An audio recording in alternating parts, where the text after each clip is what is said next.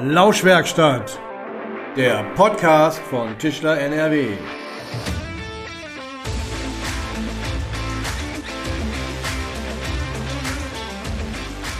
Hallo und herzlich willkommen in der Lauschwerkstatt. Mein Name ist Jens Südmeier und äh, für diese Folge haben wir uns mal wieder zu zweit auf den Weg gemacht und so sitzt neben mir der Formgebungsberater von Tischler NRW, Hans-Christoph Bittner. Hallo Hans-Christoph. Hallo Jens. Ja, wir nehmen diese Folge in Köln auf, genauer gesagt in der EcoSign Akademie für Gestaltung. Hier steht seit über 30 Jahren nachhaltiges Design und alles, was dazugehört, auf dem Lehrplan. Und wir möchten heute der Frage nachgehen, wie Produkte gestaltet werden können, damit sie sowohl unter ökologischen als auch ökonomischen Gesichtspunkten besonders nachhaltig sind. Darüber und über die Frage, welche Rolle das Handwerk beziehungsweise natürlich im Speziellen das Tischlerhandwerk dabei einnehmen kann, sprechen wir mit unserem heutigen Gast. Professor Jörg Gätjens ist Designer und eben Professor für Produkt- und Interior Design mit dem Schwerpunkt Nachhaltigkeit hier an der EcoSign. Ich sage Hallo Jörg. Hallo, herzlich willkommen. Ja, Jörg, du beschäftigst dich seit vielen Jahren mit dem Thema nachhaltiges Design und mit der zentralen Frage, wie Produkte nachhaltig gestaltet werden können. Was macht für dich die Bedeutung und eben den Reiz dieses Themas aus? Also ich komme aus dem klassischen Produktdesign, ganz viel Möbel, aus Passion früher. Hatte, war auch selbstständig, hatte ein eigenes Büro und irgendwann merkte ich so, okay, wo ist denn der Sinn des Ganzen? Ja, wo kann man noch hin? weil auch da war es immer so Innovation, Obsoleszenz, das heißt also, kann eigentlich weg, bitte neu, war der Inhalt dessen, was ich getan habe. Und das ist mir irgendwann aufgestoßen, wobei es auch in den 70er Jahren tatsächlich schon Bewegungen gab. Mein Lieblingsdesigner Enzo Mari machte das hin zur Nachhaltigkeit, einem anderen Nachhaltigkeitsverständnis. Und da mir das dann so aufgestoßen ist ähm, und ich gleichzeitig das Angebot bekam, hier zu lehren als Dozent vor zehn Jahren, habe ich mich da drauf geworfen, weil ich das einfach sehr, sehr relevant fand und finde nach wie vor. Und das ist das Thema, was uns beschäftigt, beschäftigen sollte und in Zukunft vermutlich noch mehr beschäftigt. Und deswegen bilden wir hier an der EcoSign junge DesignerInnen aus, die sich dann später in ihrer Berufstätigkeit genau damit beschäftigen sollen. Du bist jetzt seit zehn Jahren hier, machst das. Äh, wie hat sich seither, sag ich mal, die, wie haben sich die Parameter eben im Produktdesign verändert? Lässt sich da irgendwie schon eine allgemeine Tendenz festmachen? Durch äußere Rahmenbedingungen aktuell sehr viel dezidiert oder sehr viel mehr, ne? aber das war eigentlich immer schon hier verankert. Dieses nachhaltige Denken, das ist halt der Schwerpunkt, das ist das, was das Alleinstellungsmerkmal der EcoSign ist. Das heißt, es hat sich natürlich einiges verändert, auch in der ähm, Außendarstellung, der Professionalisierung der Institutionen über den Bekanntheitsgrad ganz andere Ansprechpartnerkontakte. Ne? Also da merkt man auch von außen, wie groß das Interesse in der Industrie ist, über die Kooperationspartner, die wir hier haben. Das heißt also Firmen, die Semesterprojekte, so genannt bei uns, wenn die sich ein Semester lang mit einem Thema beschäftigen, für Firmen, mit Firmen eine Thematik bearbeiten. Also man merkt schon ein großes, sehr viel größeres Interesse über die zehn Jahre. Das hat tatsächlich zugenommen weil auch das Thema an, an Relevanz in der Gesellschaft gewinnt. Laut Bundesumweltministerium werden bis zu 80 Prozent der Umweltauswirkungen eines Produktes durch dessen Design mitbestimmt bzw. vorbestimmt. Bei den Begriffen Design und Gestaltung denken viele dabei zunächst einmal an die äußere Form eines Produkts. Doch wenn man sich der ökologischen und der nachhaltigen Gestaltung nähern möchte, muss man viel früher ansetzen bzw. auch weiterdenken, richtig? Mhm.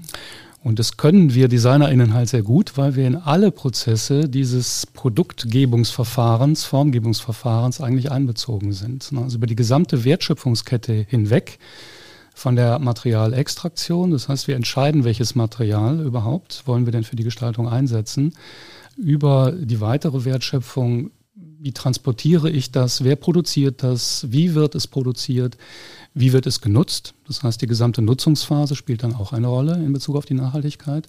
Und dann hinterher eben auch, äh, was passiert nach der Nutzung damit. Und das kann ich alles im Designprozess vorher mitdenken.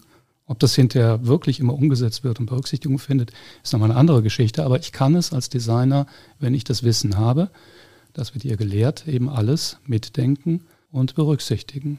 Und deswegen hat das Design eine so große Relevanz. Wo die 80 Prozent jetzt herkommen, weiß ich nicht wirklich. Ne? Aber äh, es ist schon so, dass vieles definiert wird darüber, ja. Ja, Tischler und Tischlerinnen arbeiten hauptsächlich mit dem nachwachsenden Rohstoff Holz in Form von Massivholz, aber auch Holzwerkstoffplatten. Sie stellen Produkte her aus diesem nachwachsenden Rohstoff, die lange halten, also eine hohe Langlebigkeit und auch Reparierbarkeit haben. Also schon mal zwei gute Aspekte für nachhaltiges Design erfüllen können mit ihren ähm, Produkten in der Regel. Die Frage ist, welche weiteren Stellschrauben gibt es für Betriebe in Sachen Nachhaltigkeit und ökologischem Design? Oder vielleicht auch, wenn ein Betrieb sich auf den Weg machen möchte und schon weiß, dass er mit seinen hochwertigen und langlebigen Produkten eine gute Startposition hat, wie kann er sich dem Thema ganzheitliches und nachhaltiges Design weiter nähern und wo kann er ansetzen, dort Dinge in seinem Unternehmen zu bewegen? Hm, auf den Weg machen war schon ein gutes Stichwort, weil diese Nachhaltigkeit natürlich ein Prozess ist. Ne? Also ich mache das nicht mal eben, dann bin ich fertig und jetzt bin ich nachhaltig. Das geht so leider nicht. Wenn wir das Thema Holz nehmen, wir betrachten jetzt mal eine Schreinerei, die nicht seriell produziert. Das gibt es ja auch, die wirklich Serienprodukte machen und skalieren entsprechend. Dann wäre zunächst mal entscheidend, wo kommt denn mein Holz her? Ist es aus einer nachhaltigen Forstwirtschaft? Ist es zertifiziert in irgendeiner Art und Weise? Dann kann ich einen Einfluss darauf nehmen, wo wird es angebaut, wie wird es transportiert, wie sind denn, wie lang sind die Transportwege? Als Schreiner kann ich das natürlich nicht immer beeinflussen, weil ich mein Holz beim, beim Großhändler kaufe. Aber ich kann ja den Großhändler entsprechend auswählen. Was verkauft der denn für ein Holz? Des Weiteren kann ich den Nachhaltigkeitsprozess natürlich darüber steuern, dass ich sage, wie ist denn das Holz, wenn ich jetzt Plattenmaterial nehme, verarbeitet? Wie ist das verleimt? Mit welchem Leim? Wie verarbeite ich das in meinem Betrieb weiter? Setze ich Farben und Lacke ein, die nachhaltig sind? Setze ich diese Materialien überhaupt ein? Das kann ich ja auch, kann auch sagen, nee, ich lackiere jetzt nicht mehr. Damit habe ich auch schon einen großen Impact vermieden durch den Lack und den Farbauftrag. Ich habe wahnsinnig viel Verlust dabei. Das kann ich so nicht wiederverwerten. Ich kann auch sagen, okay, ich schleife das und ich öle das oder wachse das. Ich kann auch sagen, okay, das macht der Konsument vielleicht selber. Ich gebe das einfach weiter. Dadurch wird es für mich leichter reparierbar. Denn ich muss den Lack nicht erst wieder runterholen, wenn etwas zu reparieren ist.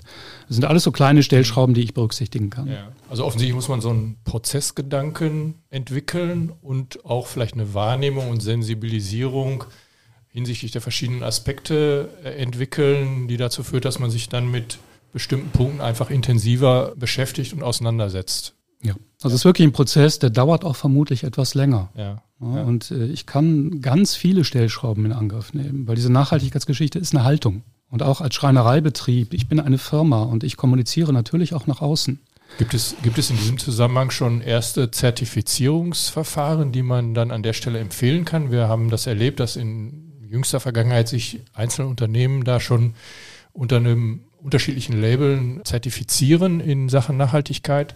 Und wir können aber noch nicht so genau einschätzen, wie wirkungsvoll diese Zertifizierungen sind. Das hm, ist im Moment ein bisschen das Problem. Ich kann auch keine Empfehlung aussprechen. Weil das wirklich, da muss jeder Betrieb eigentlich genau betrachtet werden, was für diesen Betrieb Sinn macht. Ne, wo vor allen Dingen auch für den, für den jeweiligen Betrieb die Hotspots sind. Ne, was ist denn das Ding, was du am, am meisten machst, mengenmäßig zum Beispiel? Ne, also was schlägt eigentlich schon wieder beim Prozess? Eigentlich ja. Also was schlägt bei dir wirklich zu Buche?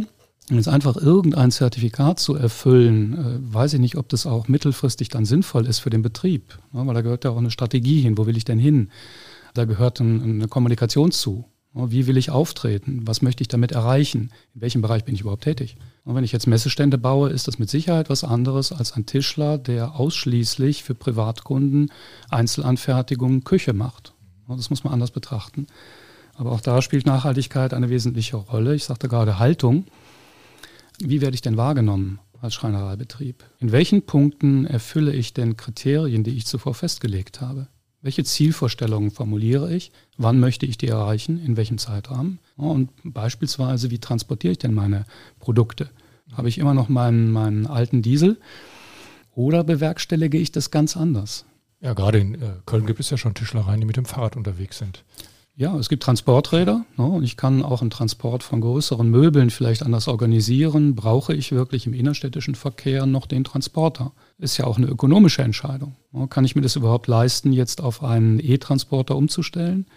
Entscheidend dabei dann auch, wo kommt denn der Strom dafür her, wenn ich den lade? Ne, Habe ich dann auch eine PV-Anlage auf dem Dach? Gehört mir das Gebäude überhaupt oder ist es nur gemietet? Dann bin ich auf den Vermieter angewiesen. Also es sind alles so Fragestellungen, die man nicht allgemein beantworten kann, die für jeden Betrieb vermutlich andere sind. Gut, wenn wir uns noch einem weiteren Aspekt zu, nämlich der Wiederverwertung von Materialien, die am Ende des Lebenszyklus des Produktes auftaucht und eine wichtige Rolle spielt, vom Recycling angefangen bis hin vielleicht zur Kreislaufwirtschaft, auf die wir nachher noch kommen werden. Welche Ansätze gibt es, um möglichst viel Material wieder zu verwenden, zu recyceln oder gar höherwertig wieder zu verwenden? Ähm, wir haben gehört, dass es erste Bestrebungen gibt, zu überlegen, dass bei der Neuausstattung von Einrichtungen, öffentlicher Auftraggeber, vielleicht auch großer privater Auftraggeber, die gebrauchten Möbel, die man in der Vergangenheit hätte, einfach entsorgt, sortiert werden und solche, die lohnt erscheinen, in den Prozess wieder eingegliedert werden, nachdem sie repariert und instand gesetzt wurden. Es gibt die Betrachtungsweise, dass man aus scheinbar Abfallmaterialien unter dem Stichwort Upcycling wieder neue Produkte, neue Möbel zusammenbaut, äh, erstellt. Auch das ist ein Aspekt, der schon relativ weit verbreitet ist möglicherweise. Also die Frage ist eigentlich, außer dem Recycling, der mal, Wertstoffentsorgung, die es ja vielfach schon gibt, welche Aspekte gibt es, mit dem Material besonders sorgsam umzugehen oder es, wo zeichnet sich ab, dass man es in den Produktkreislauf wieder einführen kann? Das, was du gerade geschildert hast, sind ja auch so ästhetische Trends. Ich sehe das gerade ganz häufig, dass im Innenarchitekturbereich eben alte Möbel bestehen bleiben, wiederverwertet werden, wiederverwendet werden und dadurch eine bestimmte Atmosphäre entsteht und eine Zielgruppe angesprochen werden soll. So Restaurantbereich zum Beispiel, größere öffentliche Bereiche, wo sich Leute treffen, da ist es mittlerweile gang und gäbe. Ist natürlich eine prima Sache. Warum sollte ich Dinge, die funktionieren, gerade Möbel, eigentlich entsorgen? Entsorgen ist auch ein ganz komischer Begriff eigentlich. Ne? Aus den Augen, aus dem Sinn. Recycling kann ja auch eine thermische Verwertung sein, auch so, eine, so ein wundervoller Begriff, ein Euphemismus. Ähm, macht absolut Sinn, das zu tun. Und ich kann ja auch entscheiden als Schreiner, möchte ich diese Möbel noch aufarbeiten? Und kriegen die eine neue Farbe, werden die komplett abgeschliffen, kriegen die vielleicht einen neuen Bezug, die Polster, und kann das Ganze damit wieder in einen neuen gestalterischen Kontext eingliedern. Die Möglichkeit habe ich ja auch.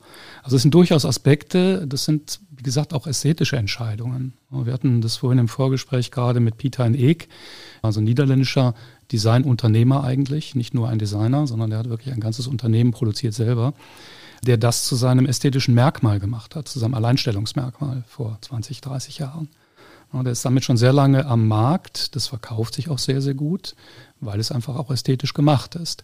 Also da ist die Bandbreite dessen, was man machen kann, sehr, sehr groß. Beispielsweise, wenn ich Massivholz verwende, dann ist die Wiederverwendbarkeit vielleicht nochmal eine andere. Die Möglichkeit der Wiederaufbereitung eine andere, als das bei MDF der Fall ist zum Beispiel. Und da muss man auch wieder gucken, MDF, woraus besteht es denn? Was sind denn die Zusatzstoffe? Ist da Formaldehyd enthalten? Wie wird es vom Hersteller vermarktet? Es gab einen Hersteller, der das wirklich, der Plattenmaterial als äh, CO2-positiv verkauft hat, was natürlich nicht stimmen kann, ne, selbst wenn es aus nachhaltiger Forstwirtschaft entstanden ist.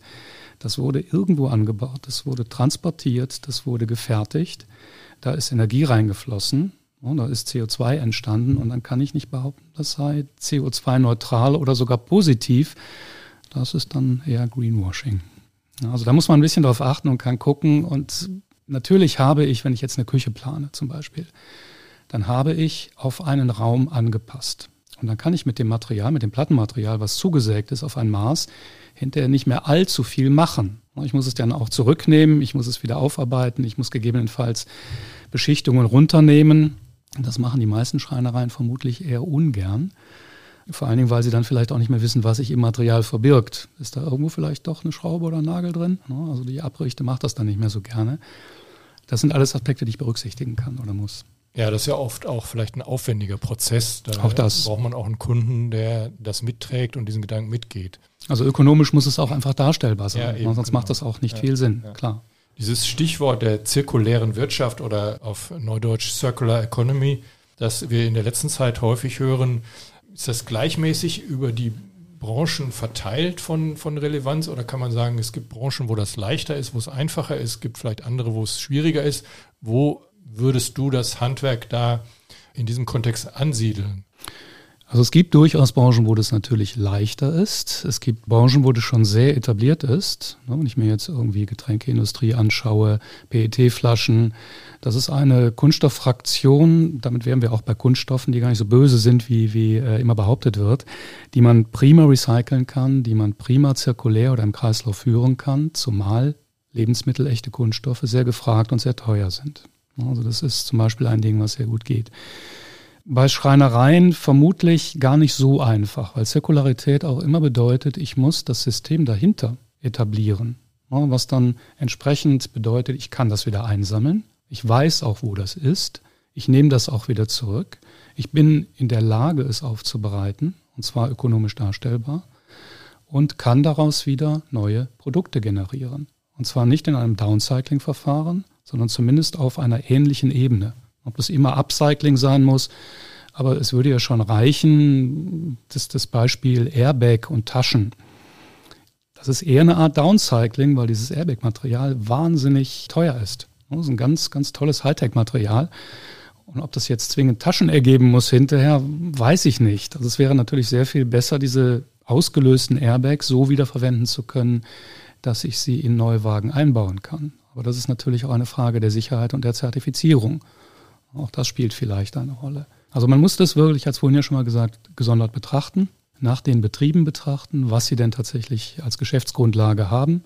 Wenn ich im Messebau tätig bin, wird es sicherlich relevanter werden, modularer zu planen und zu bauen, Dinge wiederzuverwerten, zurückzunehmen, gegebenenfalls vielleicht auch mal einzulagern und über mehrere Messen verwenden zu können. Also das sind viele verschiedene Aspekte, die da zusammenkommen. Zirkularität ist nicht immer gleich Zirkularität. Du hattest es vorhin gesagt, also das Bewusstsein für Nachhaltigkeit ist in den letzten Jahren auf jeden Fall stärker geworden. Man merkt das ja auch. Nichtsdestotrotz ist sowas wie ich konsumiere, also bin ich, ist also in der Gesellschaft noch ziemlich verankert, spielt eine zentrale Rolle und äußert sich dann natürlich auch in so einer Ex- und Hop-Mentalität. Also wenn kaputt oder wenn nicht mehr zeitgemäß, dann neu. Auch hier nochmal Zahlen vom Bundesumweltministerium. Da machen beispielsweise Konsumgüter einen Anteil von 38 Prozent am durchschnittlichen persönlichen CO2-Fußabdruck der Bürgerinnen und Bürger Deutschlands aus. Also fast 40 Prozent der CO2-Emissionen lassen sich auf Konsumgüter zurückführen. Wenn man sich den gesamten Lebenszyklus der Dinge anschaut, zum Vergleich, bei der Ernährung liegt dieser Wert pro Kopf bei ungefähr 19 Prozent. Wie lässt sich dieser Fokus auf Konsum umlenken? Das ist natürlich durchaus so eine gesellschaftliche Frage. Also wie lässt sich sowas verankern, dass man eben einen bewussteren Umgang mit Produkten hat, eben dieses Konzept der Kreislaufwirtschaft, was wir eben hatten. Wie kann nachhaltiges Design eben zu so einem Umdenken beitragen? Wir sind ja dabei. Es ist jetzt nicht so, als gäbe es nicht schon wahnsinnig viele positive Beispiele. Natürlich sind die nicht so etabliert wie die normale, nenne ich sie jetzt mal, Wirtschaftsform. Die ist über ein Jahrhundert gelernt. Es gibt diese, diese Glühbirne in Kalifornien, Livermore heißt der Ort, glaube ich, die seit 120, 122 Jahren durchgängig brennt. Das Ding war so konstruiert, dass es irgendwie nicht kaputt ging. Und dann haben die halt gemerkt, ups, ist ja kein Geschäftsmodell und haben den Glühdraht äh, geändert, so dass er nach einer gewissen Brenndauer durchbrennt. Und dieses Prinzip hat sich über verschiedene Produkte durchgezogen. Denn unser Wirtschaftssystem lebt einfach davon, a, sich mittlerweile über Produkte zu definieren und b, dass äh, eine Obsoleszenz generiert wird. Das ist nicht nur technischer Art, dass die irgendwann kaputt gehen, sondern auch im Grunde eine Art optischer Verschleiß. Ich mag das nicht mehr, das sieht nicht mehr modern aus. Und das sind halt alles Aspekte des nachhaltigen Designs. Zum einen eine, eine wirkliche Problemlösung. Das ist nicht nur Deko, das ist nicht nur Schnickschnack, sondern es löst ein relevantes Problem, was ich da gestalte. Und zum anderen eben die Langlebigkeit. Dazu gehört auch die optische Langlebigkeit. Dieter Rams hat das früher auch schon gemacht. Nicht zwingend aus der Mode kommt, sondern dass das Produkt selber so funktional ist und so reduziert ist, dass es in verschiedenen Kontexten einfach auch gestalterisch funktioniert. Und das ist so ein Ansatz, den wir hier verfolgen, unter anderem. Und der natürlich auch bei Schreinereien eine Rolle spielen kann. Also gestaltendes Handwerk, wichtiger Aspekt. Wie gestalte ich? Wie lange hat diese Formsprache Gültigkeit? Und was passiert dann danach damit? Die großen Möbelhäuser, sag ich jetzt mal, haben diese Konsumhaltung, oh, das ist nicht mehr schön, ich kaufe es mir mal neu, durchaus ja sehr gefördert. Das Handwerk mit Qualität und Langlebigkeit argumentiert entsprechend dagegen. Äh, nun setzen jetzt auch die Möbelhäuser auch einige große schwedische Möbelketten ja auch zunehmend auf das Thema Nachhaltigkeit. Wie ernsthaft und wirksam lassen sich deren Bemühungen beurteilen und wie kann man sich als Handwerk jetzt dem gegenüber auch positionieren und sagen, ich mache es vielleicht dann doch noch etwas ernsthafter? Ist mit Sicherheit möglich. Ne? Und IKEA will ich und kann ich jetzt so auf die Schnelle nicht bewerten oder beurteilen. Die leisten natürlich auch einen ganz anderen Job. Die bedienen einen Massenmarkt, das könnten Schreinereien in dem Maße nie.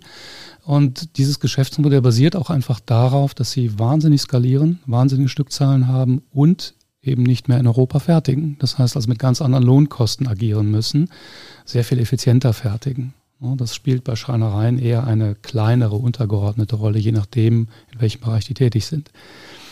Sie können meiner Ansicht nach wirklich darüber punkten, das, was Sie immer gemacht haben, Qualität, Nachhaltigkeit und tatsächlich für den Kunden auch langfristig da sein. Denn über diese, dieses Geschäftsmodell des Services, ne, also ich biete dir, lieber Kunde, wenn du bei mir kaufst, auch den Service, ich arbeite das auf, ich nehme das wieder zurück und ich stehe auch in 30 Jahren noch dazu, bedeutet auch eine Kundenbindung. Und bedeutet darüber hinaus auch eine, äh, einen Marktvorteil. Ich kann gegenüber IKEA kann ich nicht bestehen, wenn es um den Preis geht. Das ist absolut unmöglich. Aber bestimmte Stücke, bestimmte Möbel kauft der gleiche Konsument, die gleiche Konsumentin dann doch vielleicht lieber beim Schreiner oder bei der Schreinerin, weil das einfach mir mehr wert ist oder ich lasse Stücke aufarbeiten, weil ich die von meiner Großmutter geerbt habe.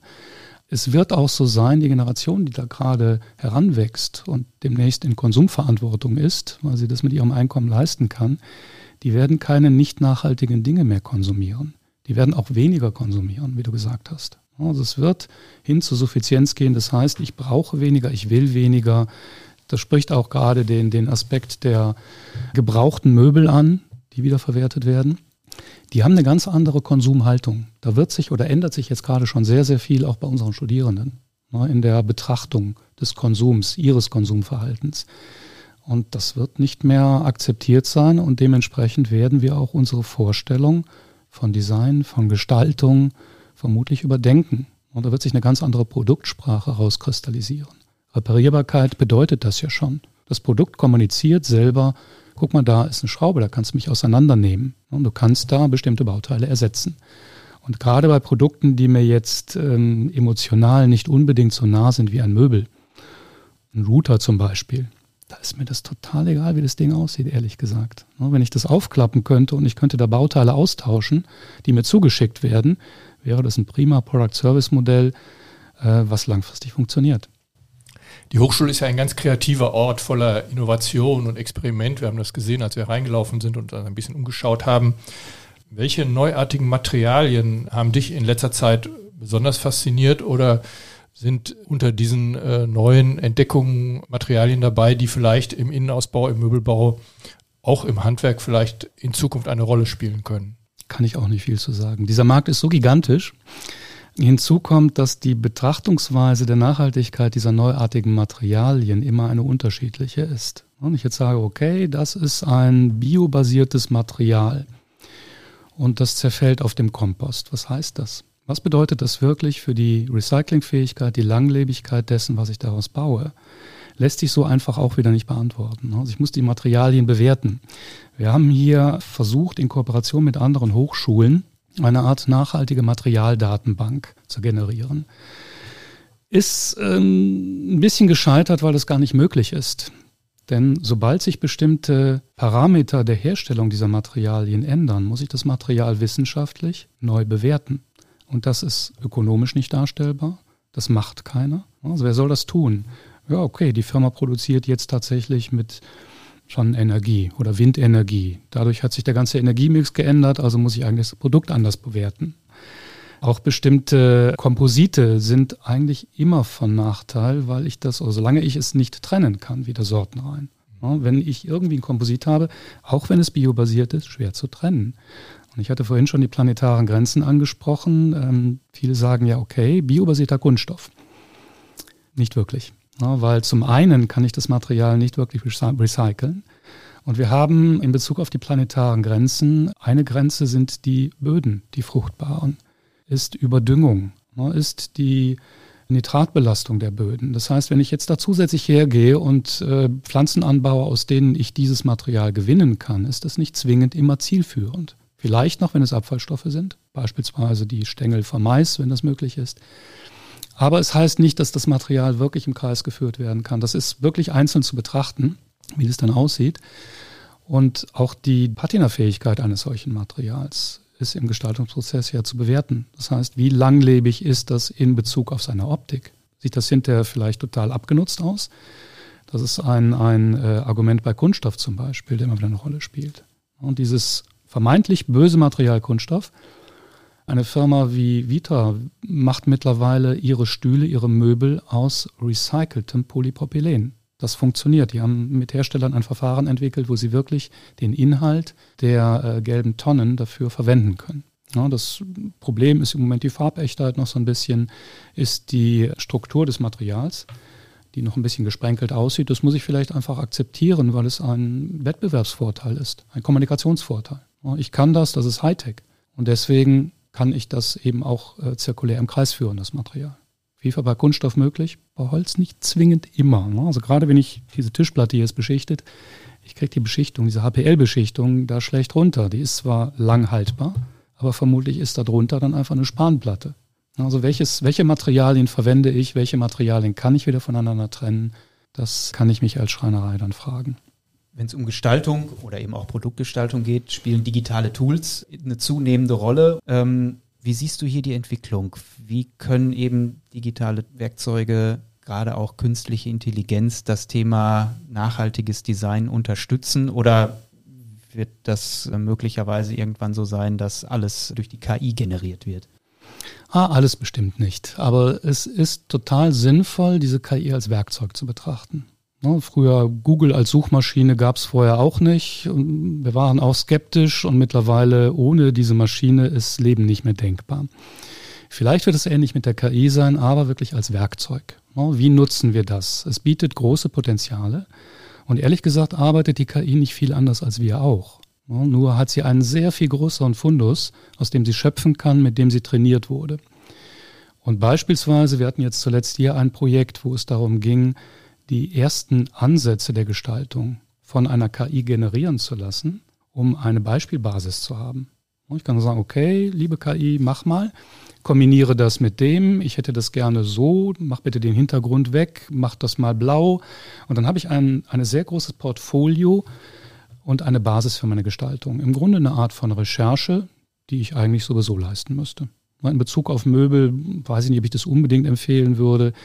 Ich finde ehrlich gesagt äh, so, so Datenbänke wie Architonic viel zielführender und besser, gerade wenn es um Möbel geht. Aber es ist möglich. Und das war in dem Fall, war das ein technisches Gerät. Ein entstandenes Produkt war ein, so, ein, so ein Injektionsgerät für Diabetes. Und das war schon sehr beeindruckend, was die KI äh, aufgrund der Prompts, so nennt man diese Anweisungen, generiert hat. Und es ist absolut sinnvoll, sich damit zu beschäftigen, weil die jüngere Generation tut es ohnehin. Das sind die Kompetenzen, mit denen sie groß wird. Aber auch als Schreinereibetrieb ist das absolut zielführend, das einfach mal zu machen und zu gucken, wo da die Benefits liegen. Vielleicht gibt es gar keine. Und vielleicht kann ich diese Recherche oder meine Muteindrücke anders generieren. Vielleicht habe ich dieses Wissen ja auch schon. Es wird vermutlich zukünftig aber auch so sein, dass ich diese generierten Bilder wiederum in ein 3D-Programm überführen kann, daran dann wieder Änderungen vornehmen kann, wenn ich möchte, und diese Daten für meine CNC verwenden kann. Also das wird mehr und mehr Hand in Hand gehen und wird sich verschränken. Und deswegen je früher die Auseinandersetzung, auch wenn es jetzt noch nicht so komfortabel ist. Also ich war auf Midjourney und habe mir das angeguckt.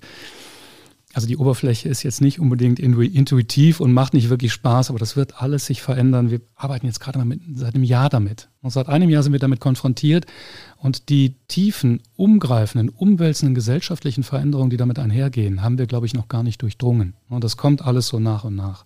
Es ist ein Werkzeug. Unter Aspekten der Realität, der Faktenbasiertheit muss man das hinterfragen. Gerade auch im Journalismus, äh, bei Filmen was ist Fakt, was ist gefaked. Äh, da muss man wirklich, auf sowas muss man ganz genau gucken. Insofern ist auch eine Schulung mit, mit diesem Werkzeug, mit diesem Medium absolut sinnvoll, um es beurteilen zu können. Und nichtsdestotrotz brauche ich natürlich auch das Wissen um die Materie, um überhaupt beurteilen zu können, was die KI mir da ausspuckt, ist das sinnvoll oder nicht. Genau. No, also das ist für, für Schreiner dann vermutlich ein leichtes. Die können sofort sagen, das ist totaler Blödsinn, kann man gar nicht herstellen. No. Aber vermutlich gab es ähnliche Scheu früher vor CNC-Maschinen. Ja, das war ja auch nicht immer ein Tool. Das ist immer noch kein gängiges Tool. Nicht jede Schreinerei hat so ein Ding bei sich in der Halle stehen, weil die einfach auch unglaublich teuer sind. Macht das Sinn? Habe ich eine Serienproduktion, die das rechtfertigt? Habe ich einen Mehrschichtbetrieb, in dem ich die betreiben kann, der das finanziell darstellbar macht? Das ist ja auch nicht unbedingt sinnvoll. Also das überlege ich mir ja auch. Wir haben jetzt einige Aspekte gehört, die äh, dazu führen können, dass die Herstellung typischer Tischlereiprodukte unter dem Gesichtspunkt von Nachhaltigkeit betrachtet wird und möglicherweise auch stärker darauf Einfluss genommen wird.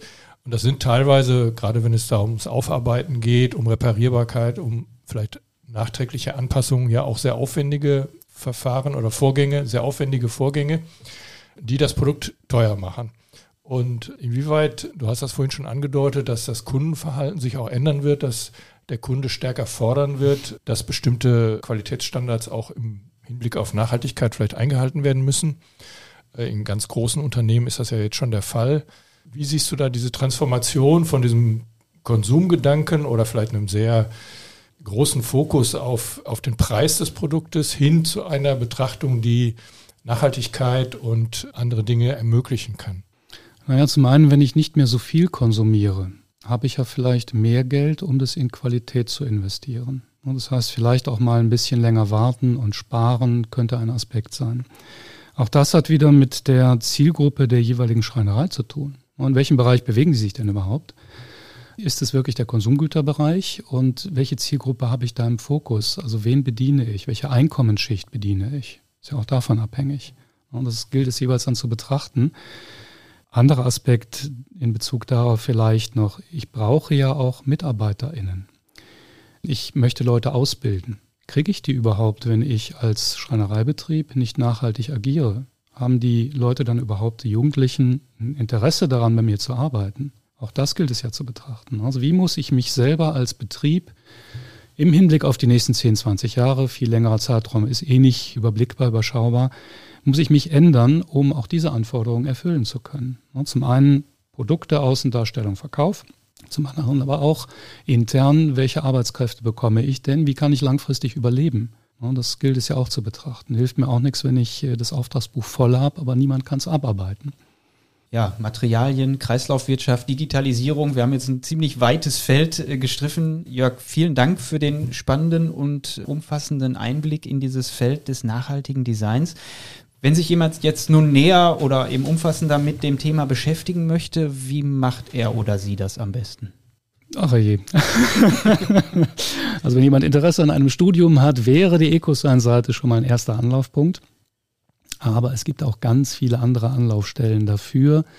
Das hängt auch immer ein bisschen davon ab, wie niedrigschwellig das sein soll. Ne? Also wen möchte ich jetzt ansprechen, wenn es gezielt um Schreinereien geht, können wir da im Nachgang gerne nochmal drüber sprechen, wie man die adressieren kann ob es da nochmal Formate gibt, ob es da die Möglichkeit gibt, sich gezielt zu orientieren, zu fragen. Wir bieten hier auch Consulting-Leistungen an. Das heißt also, tragen das mittlerweile wirklich das generierte Wissen, was wir hier haben für die Studierenden, tragen das auch wirklich in die Wirtschaft, weil hauptsächlich da muss sich ja auch etwas verändern. Wir können Produkte gestalten, so viel wir wollen. Wenn sie hinterher niemand umsetzt und produziert, bringt uns das auch wenig weiter. Also die Transformation der Wirtschaft ist auch ein Hauptaspekt des Studiums hier. Nicht zuletzt äh, über den neuen Studi Studiengang Nachhaltiges Design Management, wo wir eben genau das ansprechen wollen, mit Designtechniken, Designwissen auf Betriebe zugehen und dort Nachhaltigkeit verankern. Vielen Dank, dass wir hier sein durften und wie gesagt nochmal vielen Dank für den umfassenden Einblick. Sehr gerne. Danke euch. Danke auch dir, Hans-Christoph. Ja, es hat wieder große Freude gemacht. Vielen Dank und bis zum nächsten Mal. Ja, und natürlich auch, wie immer, vielen Dank an alle Hörerinnen und Hörer fürs Einschalten und Streamen dieser Folge. Fragen, Feedback, Themenvorschläge für all das gibt es unsere Mailadresse lauschwerkstatt.tischler.nrw. Und damit bleibt wie immer nur noch zu sagen, bis zum nächsten Mal. In der Lauschwerkstatt.